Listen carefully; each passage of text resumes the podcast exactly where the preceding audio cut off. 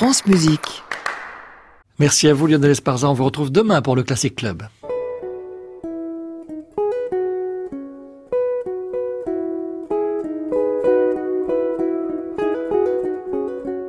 Arnaud Merlin, le portrait contemporain. France Musique.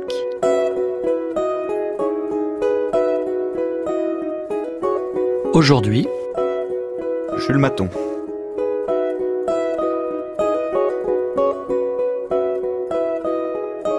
Bonsoir à tous. Ce soir, dans le portrait contemporain, j'ai le grand plaisir de recevoir Jules Maton, qui vient de se voir décerner ici même à Radio France il y a quelques jours le Grand Prix lycéen des compositeurs. Cette belle opération qui se déroule dans toute la France depuis l'an 2000 permet à plusieurs milliers de lycéens de se familiariser avec un choix d'œuvres récentes et de désigner leurs lauréats. Jules Maton succède ainsi à ce palmarès à des compositeurs aussi différents que Thierry Esquèche, Marc Monet, Guillaume Connaisson, Martin Matalon, Benjamin de la Fuente, Philippe Hersan ou encore Kaya Sariao pour n'en citer que quelques-uns. C'est l'occasion idéale pour faire connaissance ce soir avec ce compositeur de 31 ans, pianiste de formation, qui fut l'élève de John Corigliano à la Juilliard School de New York avant d'être en résidence au Théâtre Impérial de Compiègne, où a été créé son premier opéra, l'Odyssée, et qui sera dans quelques semaines l'invité d'honneur du Festival d'Auvers-sur-Oise.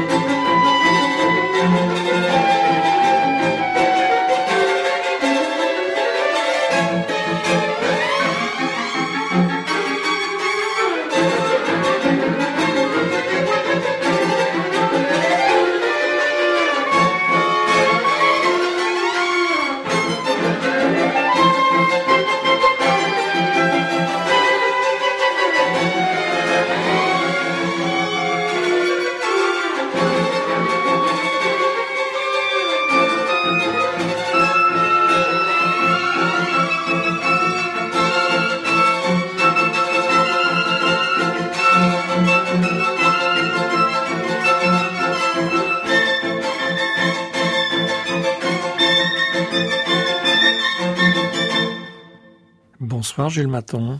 Bonsoir, Arnaud Merlin.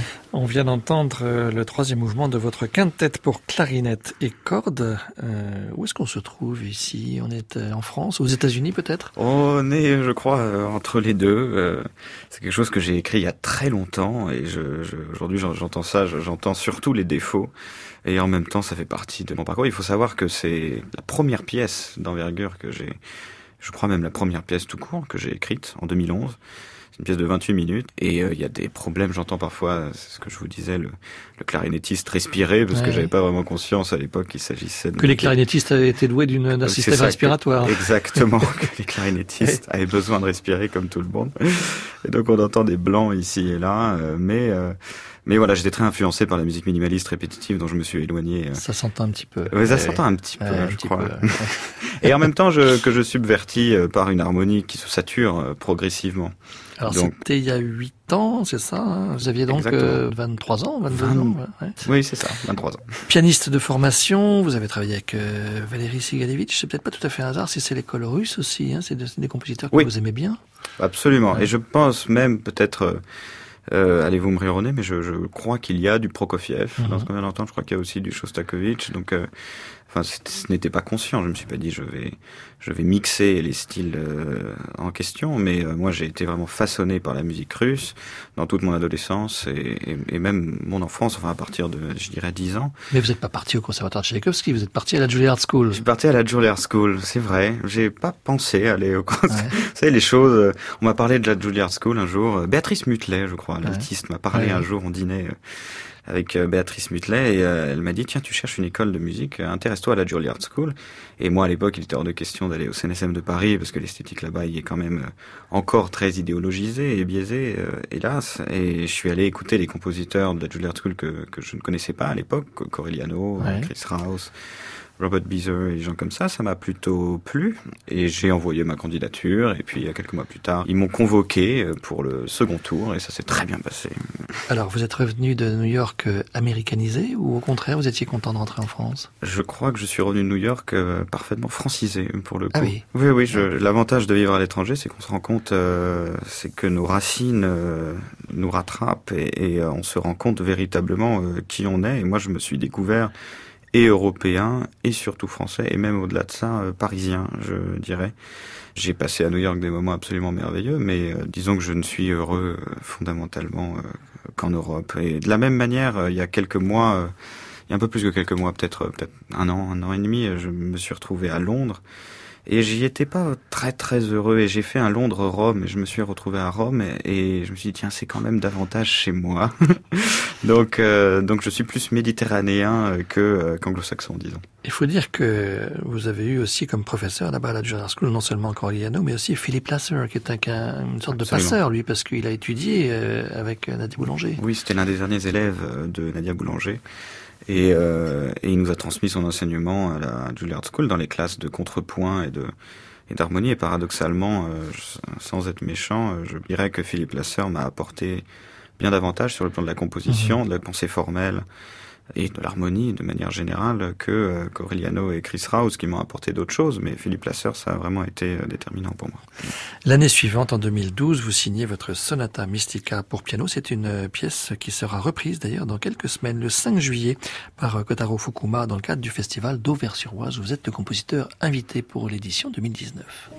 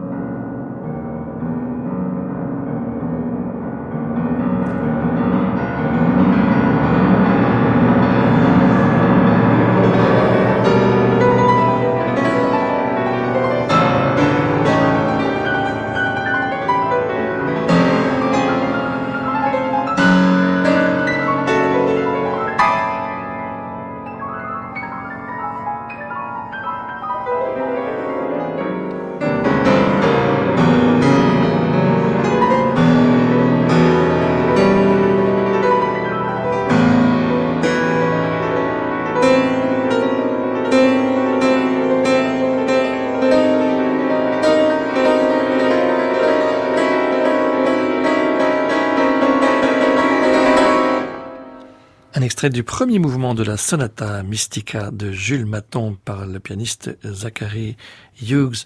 Jules Maton, euh, cette pièce donc était écrite euh, à l'époque, vous étiez encore euh, étudiant à Juilliard School. Absolument, j'étudiais avec Christopher House. À New York. Et c'est là que vous avez aussi rencontré l'ensemble Eon, qui est un ensemble américain de jeunes musiciens, avec notamment cet interprète Vladislas Boginia, ce qui vous a permis d'écrire dans un tout autre style. Peut-être que c'est un peu ce qu'on peut retrouver chez vous, cet aspect du polystylisme dans votre manière d'écrire euh, Oui, euh, c'est-à-dire, euh, j'ai écrit cette pièce, pour tout dire, au sortir de mes études dans le cadre d'un concours concerto mhm. pour clavecin. Ma pièce a été abominablement rejetée parce que je crois justement qu'elle était trop euh, comment vous avez dit, euh, éclectique. Euh, polystylistique. Oui, c'est ça, polystylistique, absolument. C'est un terme qu'on trouve chez Schnittke, par exemple, qui est, qui est un, de vos modèles. C'est pour ça que je l'emploie. Oui, oui, vous avez raison de l'employer. En fait, à l'époque, je passais pas mal de temps avec Jean Rondeau. Et Magnifique le... claveciniste et pianiste aussi, qui se balade entre le jazz et la musique baroque. Tout à fait. Et c'est en parlant avec lui que l'idée de ce concerto pour clavecin est venu et au départ je l'avais écrite pour lui. Bon il se trouve que c'est Justin euh, Taylor qui va la créer euh, en France qui va la créer en France euh, voilà dans un mois. Mais en réfléchissant et en écoutant beaucoup de concertos pour clavecin et donc notamment de l'époque baroque donc Bach les fils de Bach voilà et de la période en question et de la période précédente et celle et la suivante eh bien je me suis posé la question de savoir ce qui pouvait signifier d'écrire un concerto pour clavecin aujourd'hui de prendre l'instrument dans un style finalement qui était le style par exemple euh, dans le style de ma sonate pour piano. Je pense que ça mhm. n'aurait eu pas grand sens en fait, euh, étant donné que le clavecin est quand même extrêmement connoté. Je trouvais ça beaucoup plus intéressant de dialoguer avec euh, le langage de l'époque et de me lancer à la manière baroque, mais d'une manière aussi qui je crois est assez irrévérencieuse à une époque où on attend des compositeurs contemporains d'écrire dans, des, dans un style euh, particulier qui peut venir de, de sources diverses, mais en tout cas pas de la période baroque. Et moi, quand j'écoute les concerti grossis de Schnittke par exemple, je suis en joie d'entendre cette liberté, cette irrévérence, et à un moment donné, je me disais ça hier encore, je réécoutais le concerto en ré de,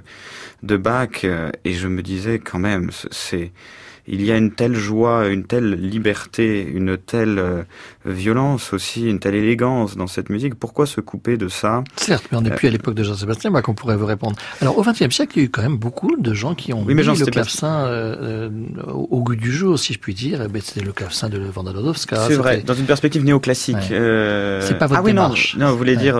oui, là, oui, oui, absolument. Absolument, bah, il y a un renouveau de la musique baroque qui m'a incité aussi mmh. à faire cette chose-là. Et c'est sans doute que sans ce renouveau de la musique baroque, je ne serais pas allé euh, écouter toute cette musique-là. Et ça, c'est absolument formidable. Non, je pensais que vous évoquiez euh, les compositeurs du XXe siècle qui ont mhm. écrit pour pour clavecin, qui pour le coup étaient dans une démarche vraiment euh, néoclassique. Et c'était pas vraiment une démarche d'hommage et de dialogue. C'était plutôt une démarche de drôlerie et de création de dissonance d'une manière un peu verticale. Je pense à Faya ou Martinou ou, ou même Goretsky il y a pas très longtemps. Et, ça, ça vous séduit moins Beaucoup moins, beaucoup moins. Et je crois que les dissonances que je crée, que j'essaie de créer en tout cas dans mon concerto pour clavecin. Quand je dis dissonance, je veux dire dissonances qui vont Mhm. au-delà de l'harmonie euh, baroque. bah, sont des dissonances qui sont créées sur un plan beaucoup plus euh, horizontal. Et je crois que Schnittke fait quelque chose de similaire, ou Denisov aussi, ou Goubaïdoulina, quand il dialogue avec des, des styles, euh, des styles anciens, il, il crée de la dissonance un petit peu comme si le langage baroque n'était pas mort et où c'était poursuivi euh, sans l'avènement assez violent du classicisme dans les années euh, 1760-70.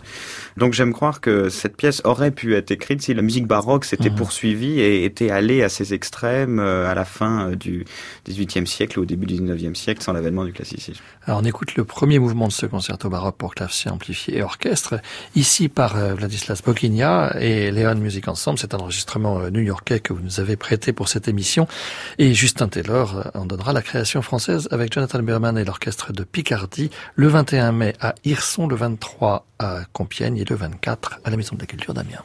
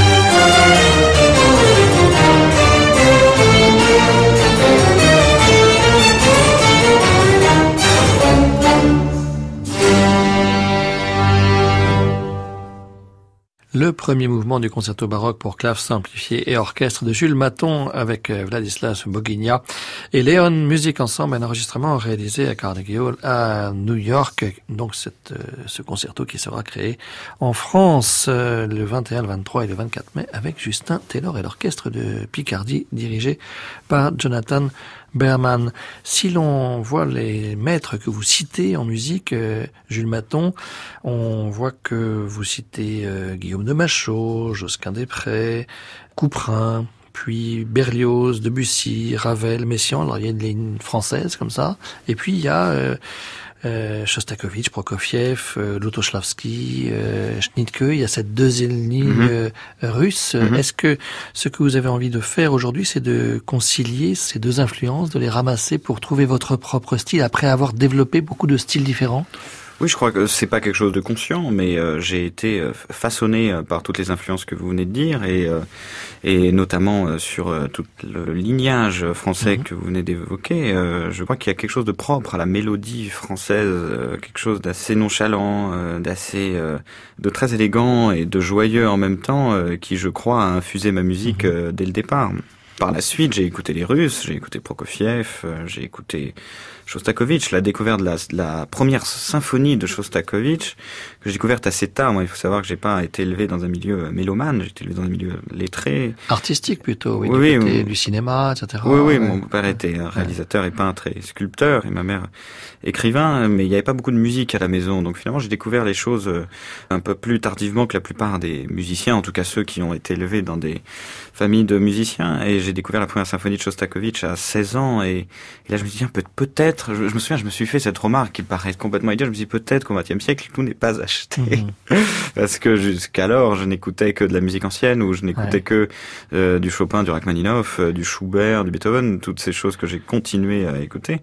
Euh, Mais euh, voilà, j'ai écouté ça de Shostakovich, j'ai écouté puis Prokofiev, Bartok, qui n'est pas russe, mais qui qui vient de l'est et qui participe, disons, de la même dynamique. Et je crois que la, la confluence de ces deux influences-là m'ont façonné dès le départ. Et après, la musique américaine répétitive, avec son côté un peu obsédant, euh, est arrivée et qui s'est conjuguée avec aussi le minimalisme de l'est. Ouais. Euh, des gens comme Arvo Pärt, euh, des gens comme comme Schnittke, même. Il y a quelque chose de très répétitif dans la musique de Schnittke. Puis il y a une recherche un peu peut-être spirituelle. Je ne sais pas si c'est le cas chez vous, mais quand vous citez Machaut, Josquin Després, on pense aussi à cette lignée oui. influencée par la musique sacrée.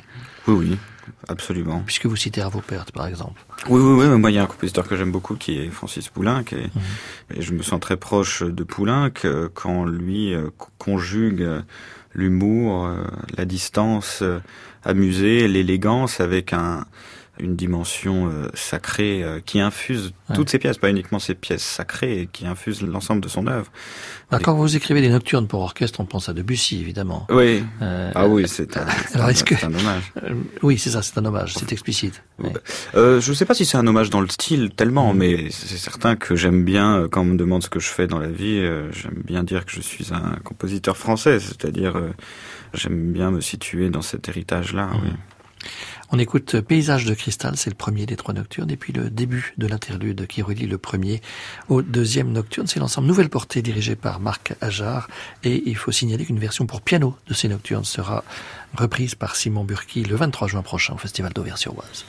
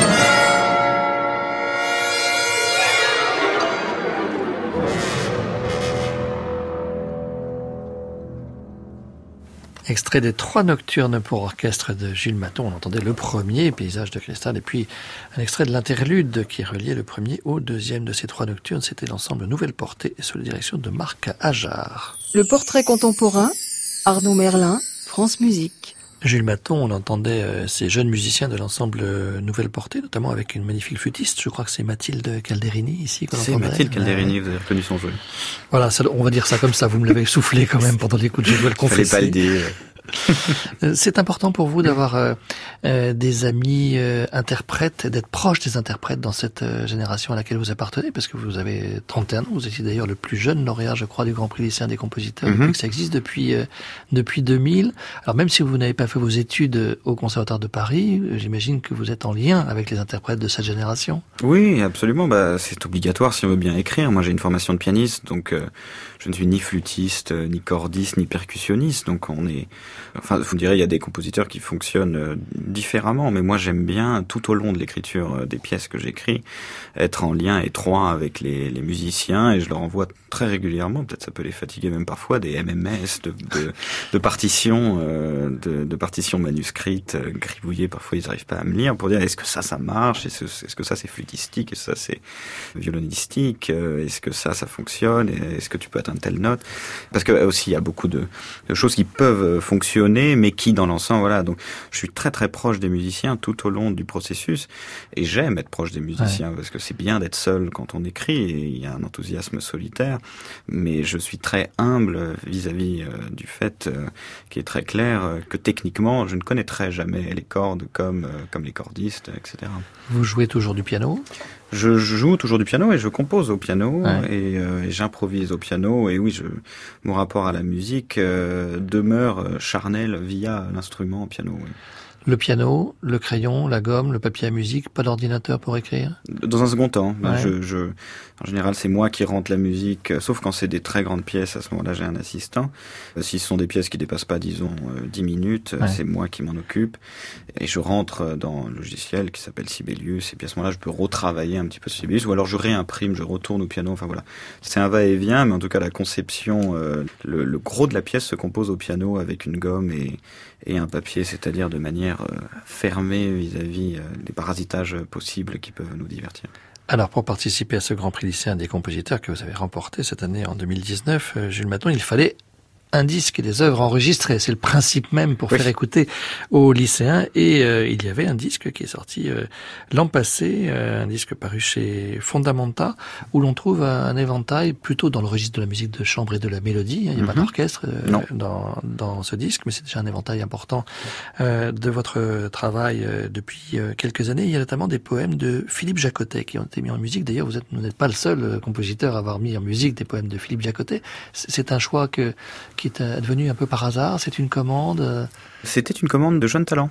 En fait, euh, voilà, dans le cadre d'un une sorte de petit concours avec euh, qu'ils avaient organisé avec Camille Pépin notamment et mhm. Fabien Touchard qui mon ami Fabien Touchard qui lui aussi a mis a mis en musique et poèmes de Jacotet, pas dans le cadre de ce concours, mais dans un, pour une autre pièce.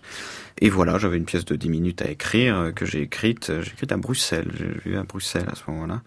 Et j'ai eu beaucoup de plaisir à l'écrire. Je, je crois que j'étais à un moment de mon parcours où je, où je me suis mis à ciseler mon harmonie d'une manière euh, qui est encore la mienne aujourd'hui. Et je crois que avant, j'avais une petite tendance au marteau, si vous voulez. Et je crois que ça s'entend dans des pièces comme mon trio, voilà, au marteau un peu, un peu russe pour le coup, un peu Prokofiev, Shostakovich. Et là, je me suis mis à... trio avec lequel vous avez gagné le Grand Prix d'ailleurs. Hein. Exactement. Et quand les lycéens, d'ailleurs, me demandaient euh, est-ce qu'aujourd'hui vous aimez cette pièce ou est-ce que vous l'écriveriez de la même manière? Je leur répondais euh, sans doute euh, pas, mais je ne veux pas non plus la retravailler parce que sans doute que ce marteau participe aussi du, charme de la pièce. Mais en tout cas, aujourd'hui, peut-être à partir de cette pièce, le poème de Jacotet, j'ai voulu rentrer dans un monde harmonique beaucoup plus précis et travaillé. Ouais.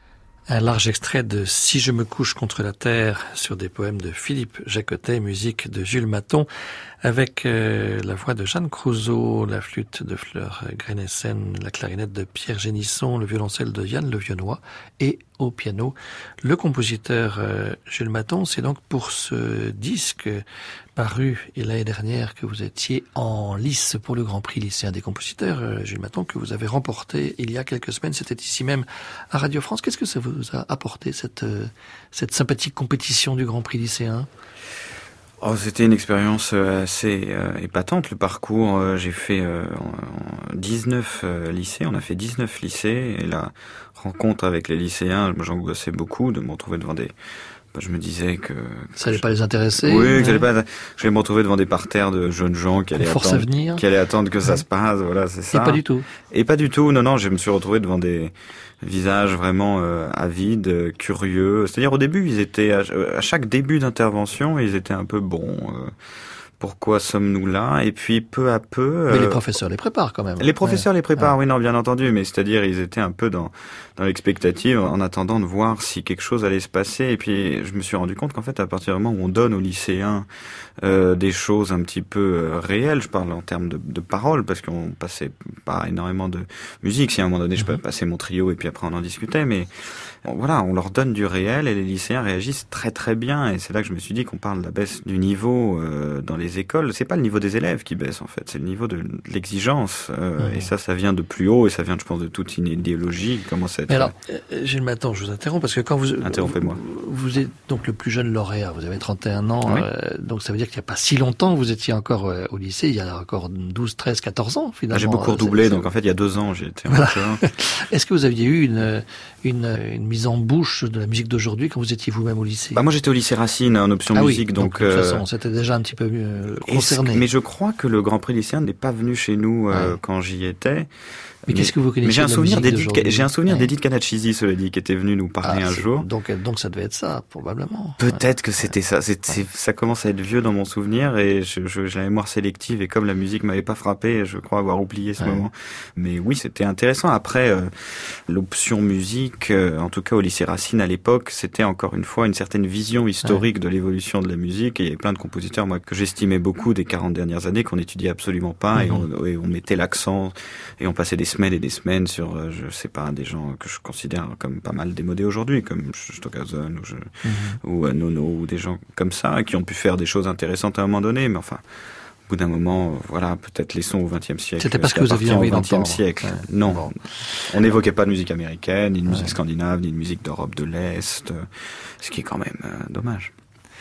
Sur ce même disque euh, où le trio euh, figurait, euh, il se trouvait aussi ce quatuor à cordes dont on écoute le troisième mouvement pesante, et c'est le quatuor de Bussy.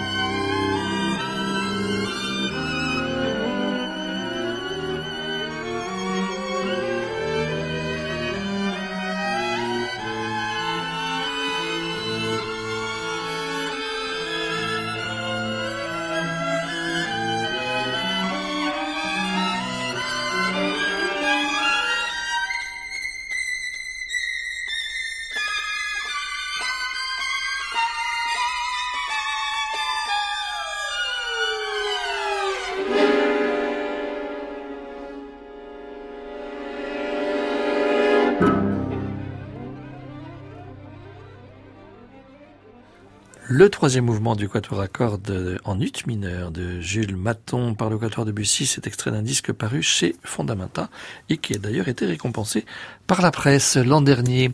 Jules Maton, votre actualité dans quelques semaines, ce sera donc la création française du concerto baroque pour clavecin, on en a parlé tout à l'heure, et puis il y a ce festival d'Auvers-sur-Oise, alors il y a plusieurs pièces de vous qui vont être euh, jouées, et puis mhm. aussi une création aussi une création, une, ma, première pièce sacrée, si vous voulez tout savoir, euh, pour euh, Valentin Tournay, La Chapelle Harmonique une pièce pour sept chanteurs a cappella qui doit s'intercaler euh, dans les larmes de Saint-Pierre de Roland de Lassus. Donc dialogue avec euh, la musique de l'époque. Euh. Ça c'est quelque chose qui doit vous intéresser, hein, de, faire dialoguer avec Lassus, parce que Absolument. vous aimez cette musique. J'aime cette musique et c'était un bonheur total d'écrire cette pièce parce qu'en plus je me suis découvert, j'allais dire récemment, ça fait deux ans, disons depuis la composition de mon opéra, une vraie passion pour les mhm. voix et j'adore écrire pour les voix qui sont l'instrument originel, c'est-à-dire avec les voix on ne peut pas se cacher, quoi. Avec les voix on est confronté au matériaux bruts, la brutalité même euh, de la grammaire musicale.